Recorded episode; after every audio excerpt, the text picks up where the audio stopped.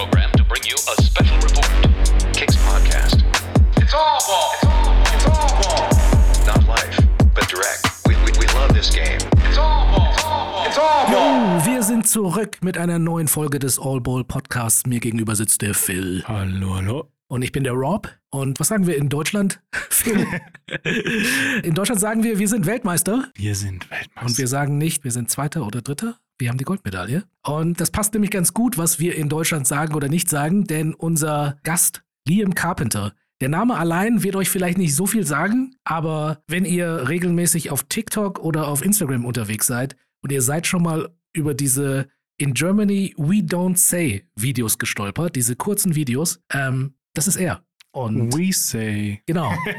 Und der Liam ist Basketballer. Und so- sonst, sonst hätten wir ihn jetzt nicht hier im Podcast, weil wir machen natürlich All Ball. Und wir haben uns gedacht, das ist mal mega interessant, wie man als Basketballer, als britischer Basketballer dazu kommt, Was solche, an sich schon mal super exotisch ist, Ja. so blöd wie das klingt. ja, also das ist wahrscheinlich der exotischste Baller, den wir bisher gehabt haben. ja. Und ähm, wird vielleicht auch so bleiben, weil ich wüsste jetzt nicht, äh, wo, wo, der, wo der nächste herkommen sollte. Aber der Liam ist Basketballer und ähm, ist irgendwann auf die Idee gekommen, diese Videos zu machen, weil er von äh, England nach Deutschland rübergekommen ist, um hier Basketball zu spielen, was auch schon wieder, also ich weiß nicht, wie viele Engländer in Deutschland spielen, aber es können nicht so viele sein. Safe nicht. Also, wie gesagt, du bist als, als britischer Basketballer bist du eh schon selten, würde ich sagen. Gibt es nicht so viele. Ähm, plus dann wirklich Richtung Profi-Level ähm, werden es natürlich dann immer weniger. Ähm, und deswegen, ja, also äh, super interessante, einmalige äh, Life-Story-Basketball-Karriere wahrscheinlich. Ähm, dann mit diesem kleinen Schwenk über München sogar. Deswegen Mhm. passt es besonders gut, dass er ähm, heute bei uns zu Gast ist. Und dann halt jetzt so ein, ja, Raketenstart, kometenhafter Aufstieg in der, in der ähm, Social Media Szene, in der, in der, wie soll man sagen, ähm, Meme ist ja mehr so ähm, Bild, aber in diesem ganzen Comedy, Mhm. äh, Fun-Part, äh, Reels und TikToks hat er sich so einen Namen gemacht. Ähm, das ist, also, er hat halt so ein Format erschaffen, was so simpel, so einfach ist, dass es super viele Leute, glaube ich, anspricht. Es Ja. ist wirklich zum Totlachen witzig. Und wenn man es einmal gesehen hat, dann kennt man es. Also es ist halt Ja. so, es ist so, ähm, so einfach zu konsumieren quasi auch, dass wenn du, es hat einen krassen Wiedererkennungswert und, und dass wenn du das einmal gesehen hast und du sagst, ja, diese in Germany we don't say Videos, dann klingelt sofort. Ja. So. Ist auch äh, hohe Gefahr, das zu bingen. Weil wenn du einmal in, diesen, in diesem Stream bist, dann schaust du dir das nächste und das nächste Video an. Das, das geht dann teilweise, kann es stundenlang gehen, dass du dir nur diese Videos reinziehst und dich jedes Mal kaputt lachst und äh, selber erkennst, wie wahr das ist. Das, Sachen, die du vielleicht vorher, an, an die du nicht gedacht hast, aber so im tiefsten Innersten wusstest du es schon, Ja. die kitzelt er dann heraus und du denkst dir, ja, stimmt, da hat er voll recht. Ja. Ist mir noch nie so aufgefallen. Das ist die Wahrheit. Also du äh, sitzt wirklich manchmal da und denkst so, shit. so, so von wegen, das mache ich. ja, Ja. oder du denkst so, ach, das hätte mein Vater sein können. Ja, ja. Oh, genau wie mein Onkel. Ja. äh, Und so weiter. Ja. Ähm, und, und das ist, ja, also merkst du, wir fangen ja jetzt schon wieder das Lachen an. Und, und das ist halt wirklich das Geheimnis, ähm, dass er so genau in diese eine Stelle hineintrifft und, und das dann wirklich durch diesen, durch das Britische, durch seinen Akzent und so wird es so lustig. Und weil du halt wirklich, also weil er halt wirklich von außen drauf schaut eigentlich, obwohl er, also klar, er lebt jetzt hier, aber weil das macht's, glaube ich, aus, dass du wirklich so, also du siehst die Videos das erste Mal und denkst dir, kommt denn der da drauf? Mhm. Wieso ist denn da so ein, wieso ist denn da so ein Engländer, der solche Videos macht? Das kann doch nicht wahr sein. Ja, Ja, ja. Und, und das, das ist einfach witzig. So, äh, dann ähm, hören wir uns das einfach mal an. Der Liam ist äh, zu Gast bei uns über Riverside, über unsere Podcast-Software. Und ist jetzt live dazugeschaltet und ähm, wir freuen uns auf das Gespräch. Let's go. Yes, we are back with Liam Carpenter. You might know him from the In Germany We Don't Say short videos on TikTok and Instagram.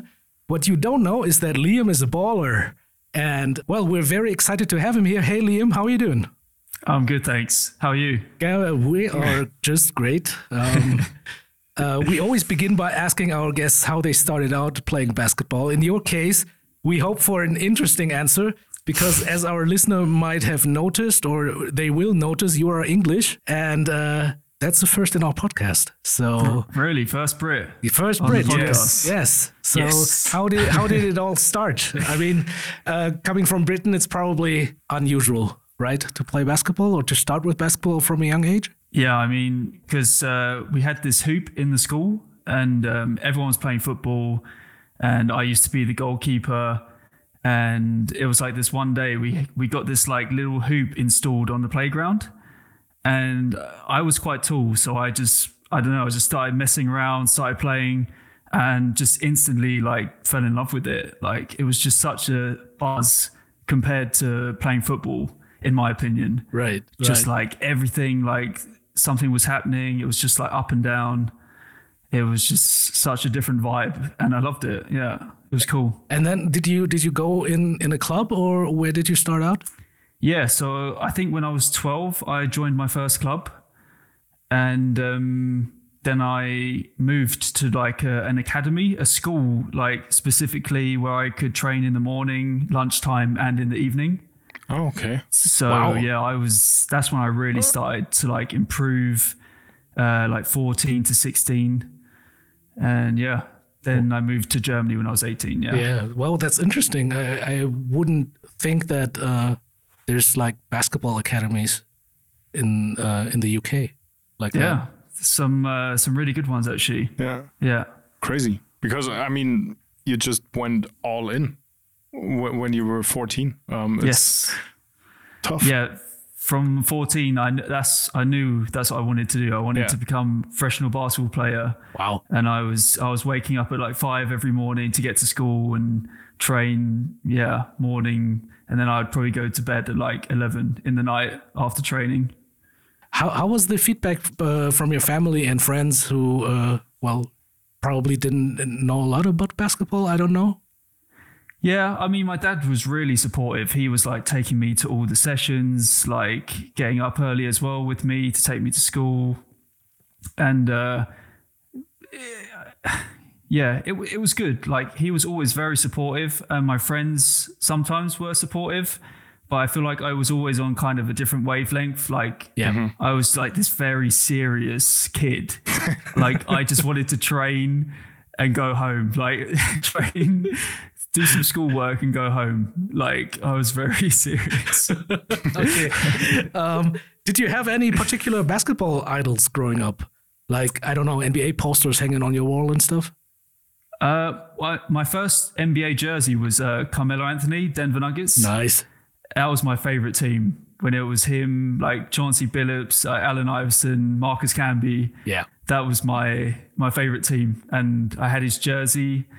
Uh, so yeah, was Yeah. definitely a big Melo fan. Yeah. Yeah, I mean, let's be honest, one of the best players in the last 30 years. Yeah. Yeah. Plus, one of the coolest dudes ever. Yeah, he's he's really cool. Yeah. Yeah. He seems cool. Yeah. Uh, Liam, you, you played for the uh, Kent Crusaders and the Reading Rockets. Uh, fabulous names, by the way. Um, the, I I just I just like the when the you, you know when the the first letter just matches the, the last letter of the of the uh, of the name. Just rolls off the tongue. Yeah, exactly. It's, it's Clark Kent sort of thing. Um, what can you tell us about those clubs and what are your fondest memories playing there? Yeah, I mean Medway Crusaders. That was uh, that was amazing. It like I was kind of this twelve year old kid, and they were letting me train with like eighteen year old. Like I was Oh, playing okay. under eighteen when I was like 12, 13. Wow. and that just gave me such a huge like burst of confidence. Like uh, playing with these older older guys.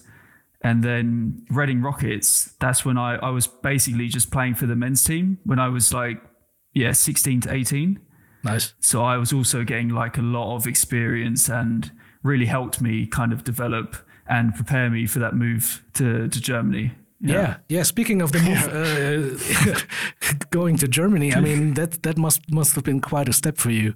Um, I I I think you mentioned you were 18 and then Yeah. going to play basketball in another country. Uh, that must have been quite something.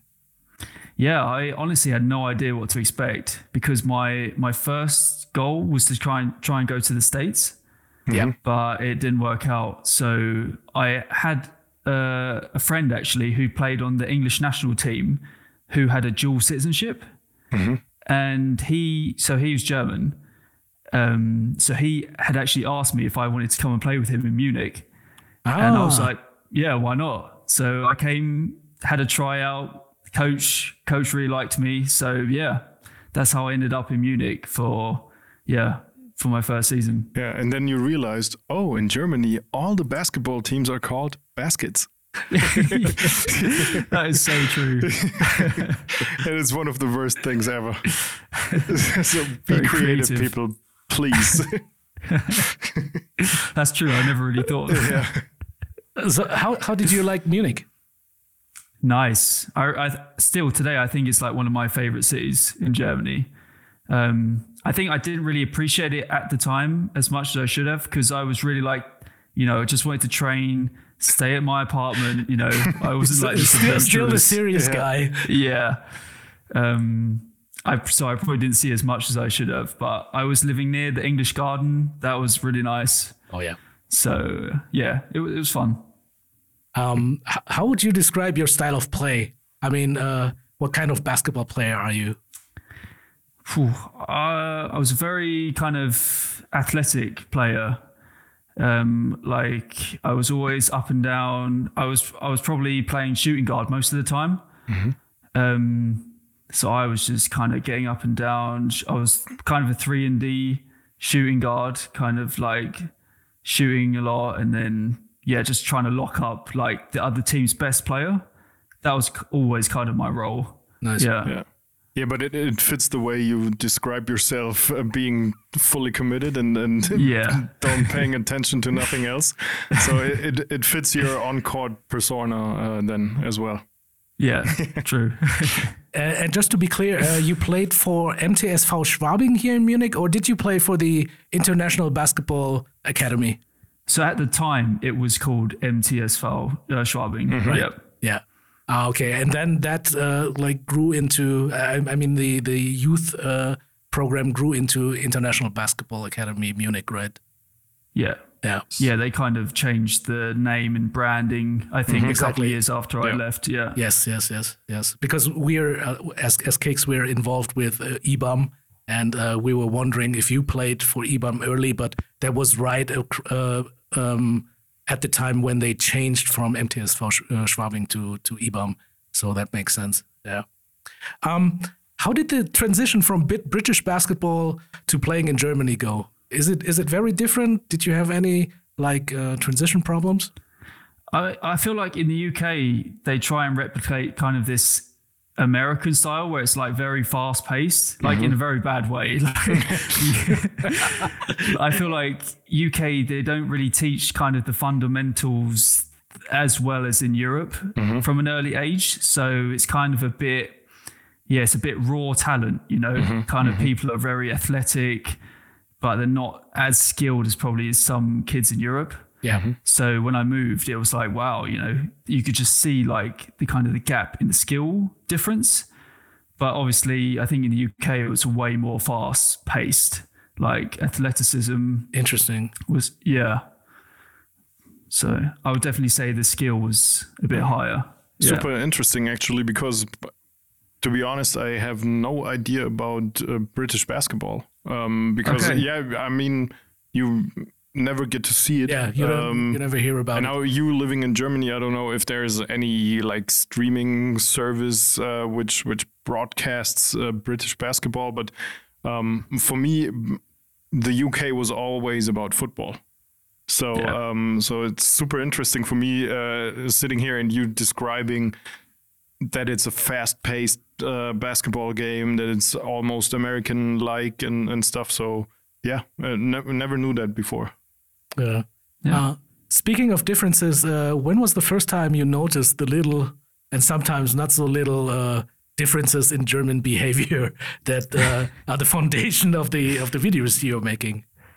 Uh, I- I feel like my first year I didn't really pick up that many things. I mean, there was like things happening every day, like the shops being shut on Sunday, like driving on the autobahn, like these kind of things were like Yeah. the first culture shocks. Right. But like the from the personality and the like the behavioral differences, I didn't really pick up maybe to like two or three years in, and then I just kind of started to notice like a few little things, like maybe someone's being very direct to you, like maybe not some always in like a like a mean way. It's just kind of like you know, Yeah, yeah, just saying- just straight to the point. straight how it is. Yes, yes. Uh, well, uh, let let's talk about the videos because th- that's like uh, how how I got to know you. Um, how how did the idea come about? To uh, you, you just mentioned you you noticed the differences, but how did the idea come about to make a video out of that?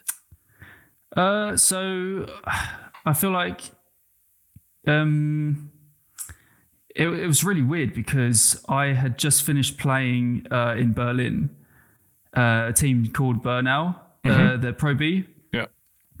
and uh, the season didn't go that well, and I was kind of looking for something to do on the side. And I, my initial thought was to just kind of be like a fitness trainer and just kind of make some fitness videos and it didn't really pan out. Like, it didn't perform well. and then um, I just had this idea like, what's unique to me? What, where can I like stand out? And because I'd never seen like a British guy kind of documenting his experience in Germany or like mm-hmm. in kind of like this funny way. Yeah. Yeah. So yeah, just started it one day. The first video did quite well, and then I just kept going with it. Can, can Yeah. you can you remember what the first video was? Because Yeah, I've seen it so was- many videos of you, I don't know where it started.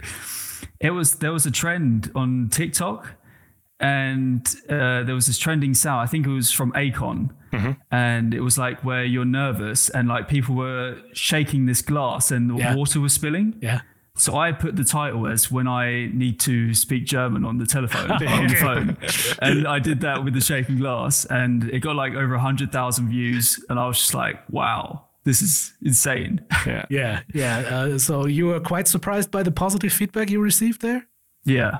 Yeah. Just like how people were relating to it and just be like, oh, yeah, I know what you're going through, like kind of thing. And how people were like enjoying it. It was just such like a, a buzz, a thrill.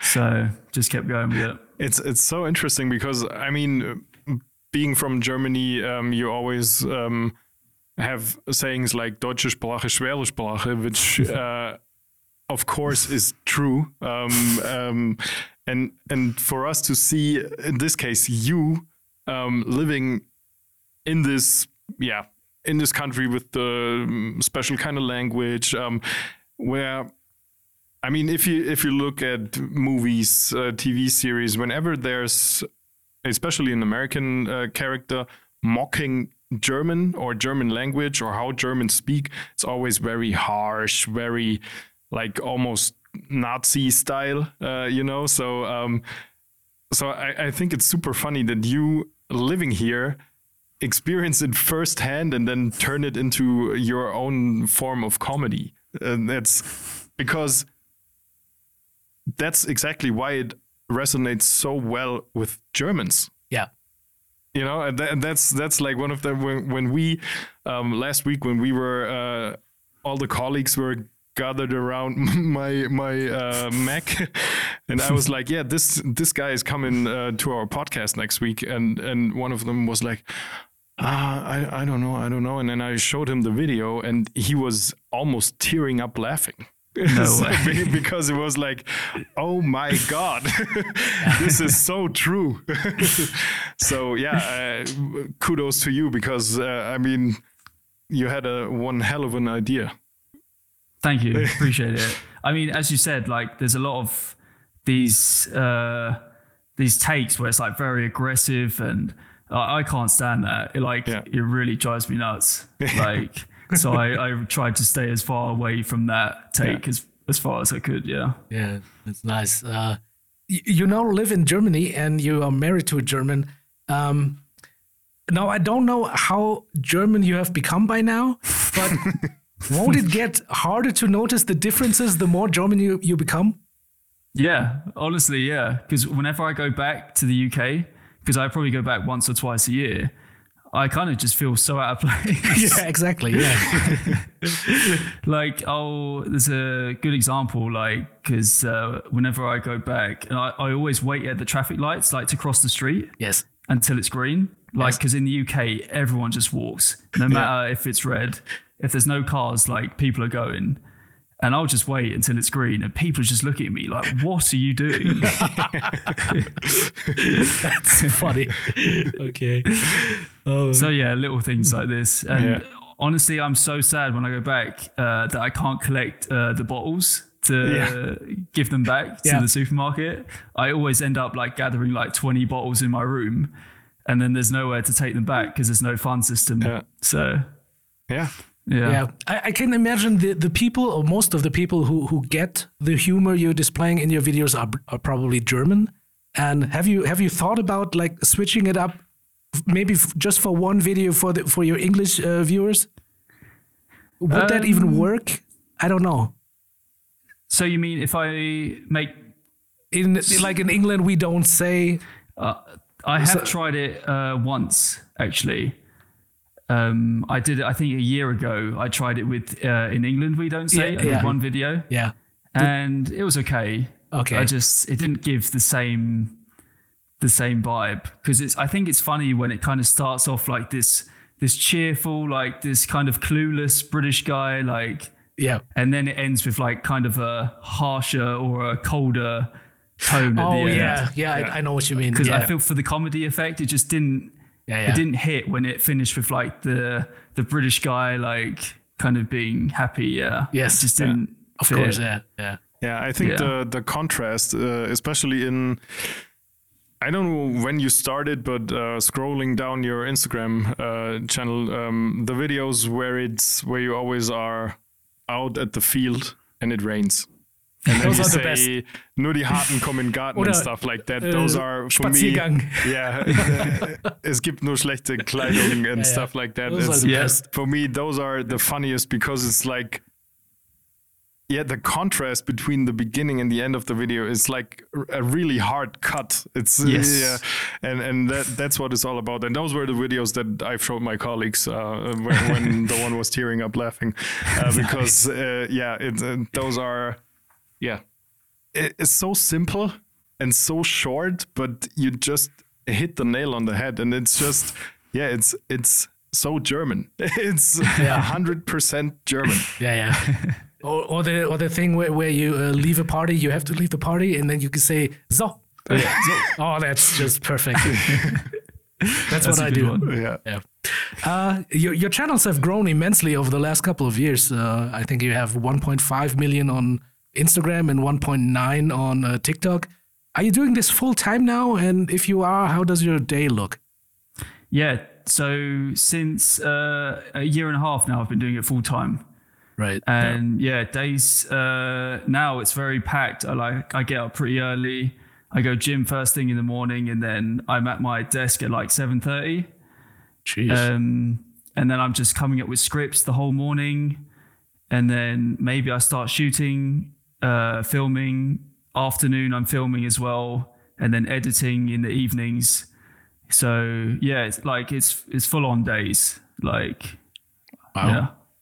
Yeah. Um, uh, the more successful you become, and the more, I guess, your livelihood depends on making videos. How do you deal with the pressure of having to come up with new ideas constantly? Uh, I definitely used to feel the pressure a lot more than I do now. I feel like now I'm in such a comfortable place where I just trust in my ideas and I don't feel like I need to force anything now. So mm-hmm. I used to feel like I have to post every day to kind of stay relevant and like, but now it's like I feel like I can post three to four very good pieces each week. And I'm like, I'm at peace with that. It's like I've put everything into these pieces to make them as good as they can be and it's like it just kind of takes the pressure off of feeling like I have to post every day to keep people happy. It's like I don't think it's that big of a deal if I don't post every day. I think creators put this in their head. Yeah. It's like, oh, I have if I'm not posting today, I haven't done my job. Yeah, you yeah. know? Or I'm going to lose followers if I don't post today or something. Exactly. Yeah. So I honestly, I just put everything into one video at a time and just take it from there. Yeah. So you you really go from video to video, or do you have like a different approach when like a collection of ideas or something, or a whiteboard uh, on your wall we just write down stuff, or how does it work? Yes, I've got a whiteboard with Yeah. all my ideas basically. Yeah, okay, that's how creatives work. But yeah, I pretty much go video to video. I mean, it's nice when there's like events happening in Germany where I can kind of pre-plan that. Like for example, Oktoberfest, I've got a Mm-hmm. Yeah. video coming for that uh, Nice. planned. Yeah, But usually it's uh, it's video to video. Yeah. Yeah. Yeah. Um, how how deep is that pool of ideas really? I mean, won't there come a time when sooner or later you, you have covered all the stereotypes? Yeah, I mean, it's just how you kind of what perspective you have on it. I think because sometimes I feel like I've run out of ideas, but then I feel like you just need a different perspective on things, and then you kind of get another take on it, or something else pops up.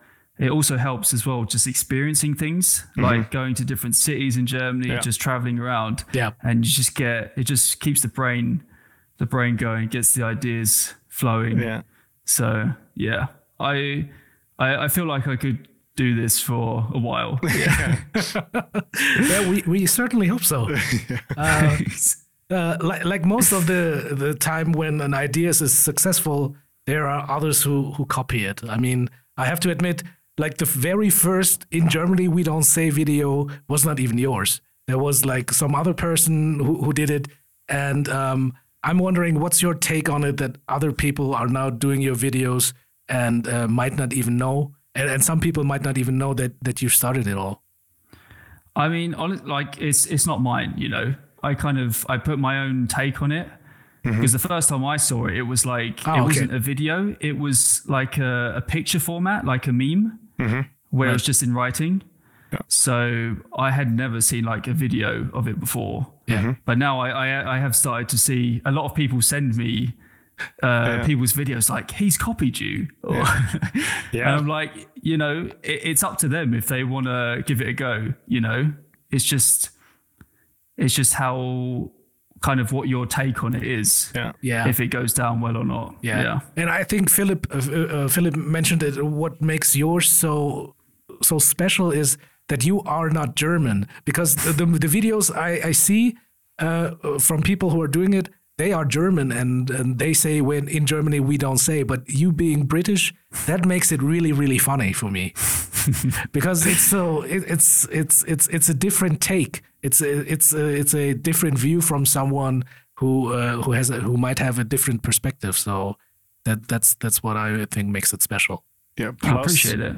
Plus, uh, if if you see people copying you uh, or getting inspired by you, I mean that's also could be quite flattering, I imagine, because I mean it just shows that they think your stuff is is good and they want to do the same. And uh, as Rob said, I think the difference is that you need the yeah you need the cultural differences as the basis for the contrast and for the jokes to work um, because i i've seen i think there is one account i don't know uh, some of my colleagues uh, send them to me.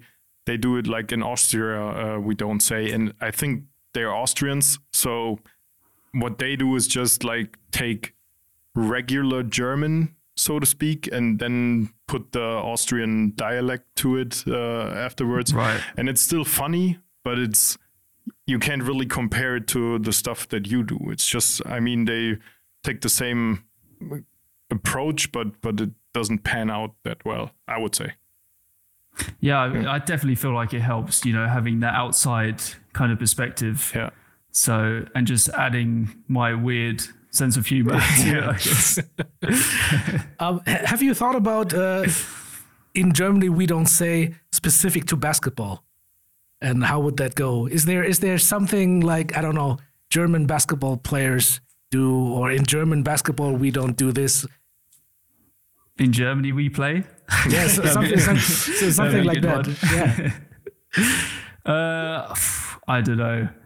I just because all I know is kind of the basketball thing. yeah So to, it probably would work the best with football. yeah. Um, I'm just so not into that. It's just I th- it would probably feel like it's just I'm faking it too much. I think Yeah. with the I'm trying too hard. I think in that aspect. Yep. I feel like now it's kind of a natural, like it feels right. And I, for that, I don't know if I would feel that comfortable. But you know, you never know. Yeah. Might happen. Um, do do you intend on staying in Germany? Like, I mean, uh, theoretically, the the concept concept is transferable to other countries. So if you're tur uh, running out of German things, you could just move to another country and do it there. But that be commitment. There, there will be commitment to the idea, but Yeah. I don't know how much in love you are in uh, with Germany by now. Um, do you intend on, uh, of, of staying here? Yeah, I do. Yeah. I think me and my wife are really happy here, and we probably plan on staying here for a lot for a long time. Yeah, it was always. It's funny because whenever when I was playing, um, I always had the idea of going back to the UK after I had retired. Yeah. because it's like I finished my career in Germany. Now I want to go back to see my family. Um, but now I kind of have a different opinion, and I think we're going to stay. But with the other countries, I think it's nice maybe if we go on holiday sometimes Yeah. to kind of put those characters in different environments. Yeah. Yeah. So, so that to answer that bit of the question, I think that would be on like vacations or stuff. I probably wouldn't fully commit to uh, to, moving moving there. somewhere else. Yeah, and I mean, Germans on vacation Oh yeah. give you so much stuff. Oh yeah. Like The, the, that the towel thing. One the, huge the towel thing at six o'clock in the morning. Yeah. Yeah. Um, uh, uh, Liam, how was it for you to to retire from basketball and say goodbye to that part of your career, and like and and start into uh, what you are doing now, which is quite different. Yeah, I mean it was it was tough because I, as I said, I've dreamed of it since I was 14 to to be a professional basketball player. So it was a really big decision, but I just knew my career was kind of going down basketball wise. Mm-hmm. I wasn't getting playing time. You know, I was 25, 26, and I hadn't reached the the level I'd wanted to. So I was kind of at peace, kind of transitioning to the social media mm-hmm. because it was like basketball was on its way down, social media's on the way up. It was kind of, yeah, kind of a no no brainer, and it was like I enjoyed the social media just as much as I, pl- I did with the playing basketball. So, yeah, it was it was tough, but I'm I'm at peace with with it now. Yeah. Yeah. Nice. Are, are you still following basketball though? Like, are, are you following the NBA at all? Did you uh, watch the World Cup? Yes, I did. Crazy, crazy. Yeah. I loved it. Yeah. So happy that Germany won. Yeah. Yeah. So yeah. Well, the, the U- UK did not uh, qualify, but what did you think about the German uh, performance? Oh, 100% the best team Yeah. in the tournament. You could just see that they were, you know, working together. You know, even from you know from last year, how they kind of stuck together, and now they just kind of proved everyone. That game against USA was crazy, Yeah. um, and the final as well. They just worked so well together. So, very very well deserved for sure. Nothing but facts. Yeah. uh, are you are you still watching the NBA from time to time? I don't know. Uh, highlights, Yeah. mainly highlights. I kind of check in when it's playoff time. Right. It's just I can't take the regular season seriously anymore. Yeah. Just, we know what you mean. It's just like stat padding, like the scores are ridiculous, like 140 to 150. Like I don't know. Yeah. I feel like I, I do tend to watch when it's playoff time. Yeah. Yeah. It's crazy. You're like, I don't know. It's our 80th episode or something, and, and, uh, 84. when whenever we ask the question about the NBA, everyone is doing the distinction between regular season and playoffs. Everyone. Really? Yeah. It's always we, we talk to ex-national players, and everyone is like, ah, the NBA regular season. Hmm.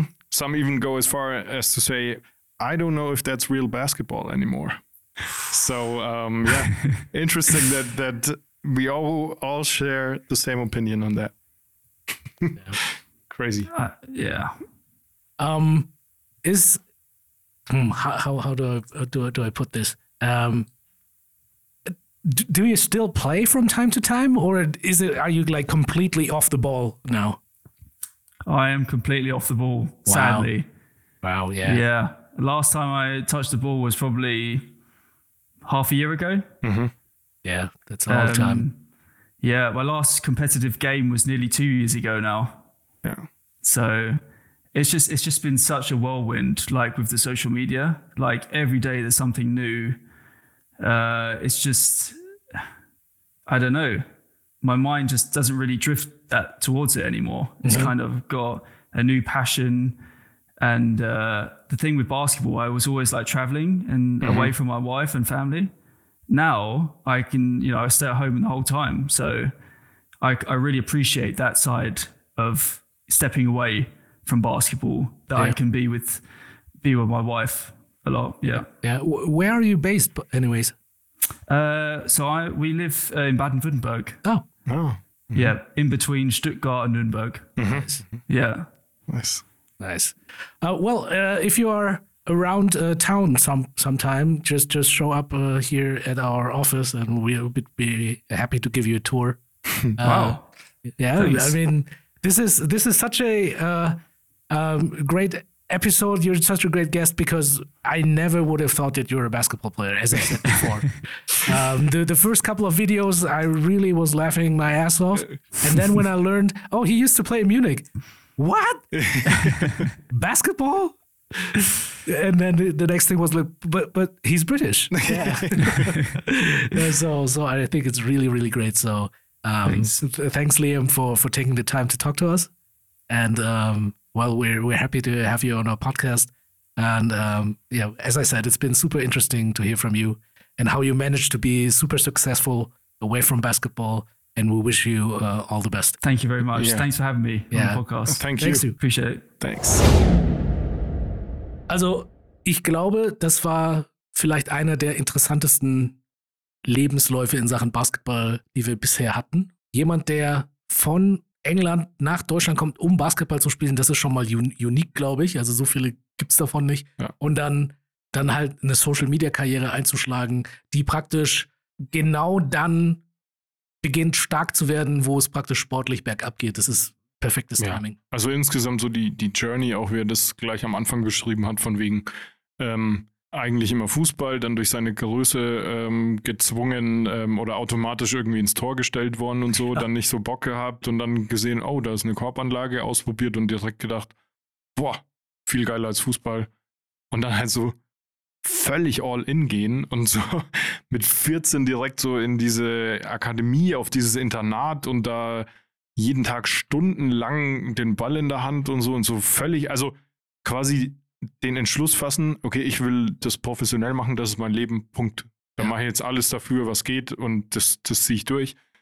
Das ist ja schon mal so, das ist, wäre ja auch für, also da ist ja dieses, dass er Brite ist, nur so der Bonus, das wäre ja für jeden so völlig so, okay, what? So direkt Dedication auf 1000 aufgedreht und los geht's.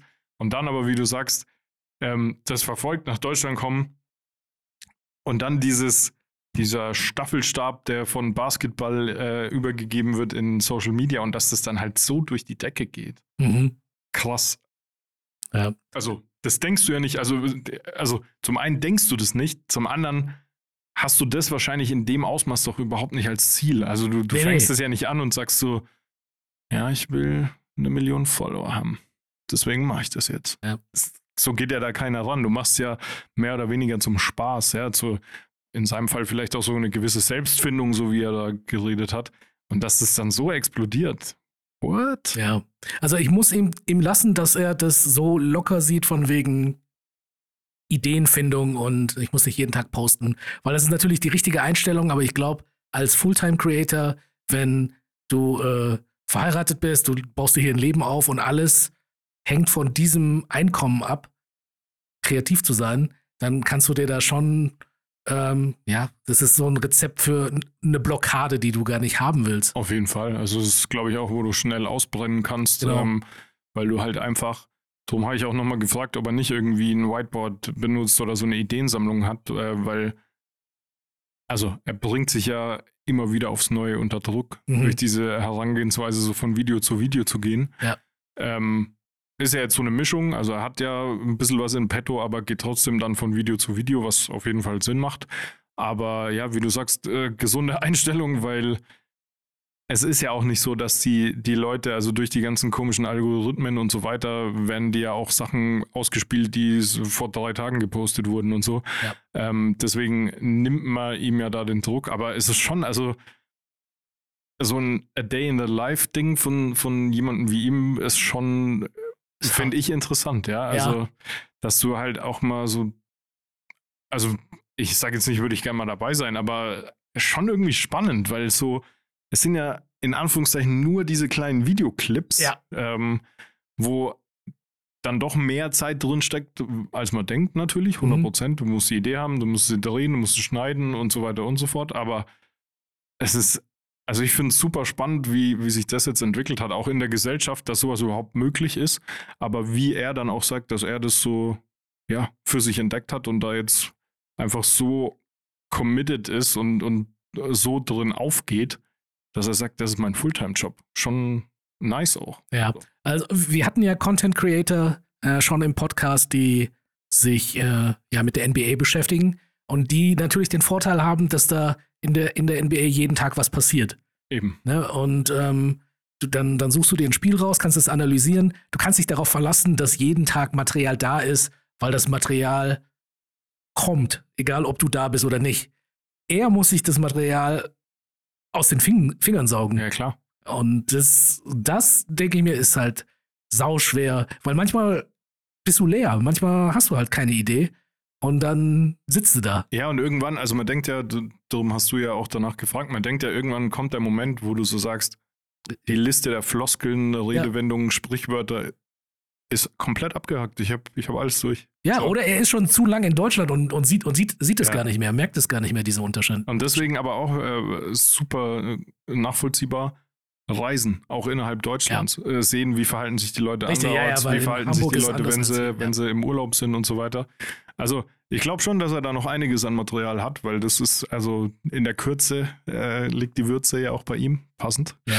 Ähm, und ja, also ich finde es ich find's krass, ich feiere sein Zeug. Ähm, ich habe es ja gerade schon im Interview gesagt, vor allem diese ganz, ganz simplen, kurzen, äh, nur die harten Covent Garden, wir sind nicht aus Zucker und so weiter, die Ja. sind richtig, richtig stark. Also die, ohne Scheiß, die, die gehen immer. Also, also falls ihr jetzt äh, unsere Zuhörer nicht wissen, äh, nicht wisst, wovon wir sprechen, weil ihr den Namen noch nie gehört habt oder tatsächlich noch nie über so ein Video gestolpert seid, ähm, der Name ist Liam Carpenter. Äh, Hört es euch an, schaut es euch an. Das ist richtig witziges Zeug. Und ähm, ja, wir sind froh, wir sind stolz darauf, dass er Basketballer ist. Ähm, er würde wahrscheinlich sagen, war. Ja. Was, was natürlich auch schade ist, dann so eine Karriere an den Nagel zu hängen, wenn du, wie er gesagt hat, wie alt war er? Vier? Oder, oder, oder, ja, also, Ja. also auf jeden Fall im Kindestalter wollte er Profi-Basketballer werden. Und wenn du dann damit aufhören musst, ähm, das glaube ich. Ja. Aber wie er gesagt hat, er hat jetzt genauso viel Spaß und Freude an dem, was er jetzt macht. Ähm, und ich meine, man merkt es ja auch, ihm, ihm gehen die Ideen nicht aus, er liefert ein Ding nach dem nächsten und ähm, ja, also ich empfehle es euch, äh, Liam Carbs 1 heißt, glaube ich, sein Instagram-Handle. Tut euch den Gefallen, geht auf den Account und fangt ganz unten an. Ja, ja. um, um da so ein Gefühl dafür zu bekommen, wie das losging, weil ähm, ja, es ist wirklich lustig. So, das war's für die heutige Episode. Ich danke natürlich nochmal dem Liam, der sich die Zeit genommen hat, bei uns im Podcast zu erscheinen. Und dann danke ich dem Phil. Ja, freilich. Und äh, wir sind immer noch Weltmeister. Wir sind Ja, wir sind noch ein bisschen länger Weltmeister. und äh, ja, wir sind raus. Kicks out. Peace. to bring you a special report. Kicks Podcast. It's all ball. It's all, it's all ball. Not life, but direct. We, we, we love this game. It's all ball. It's all ball. It's all ball.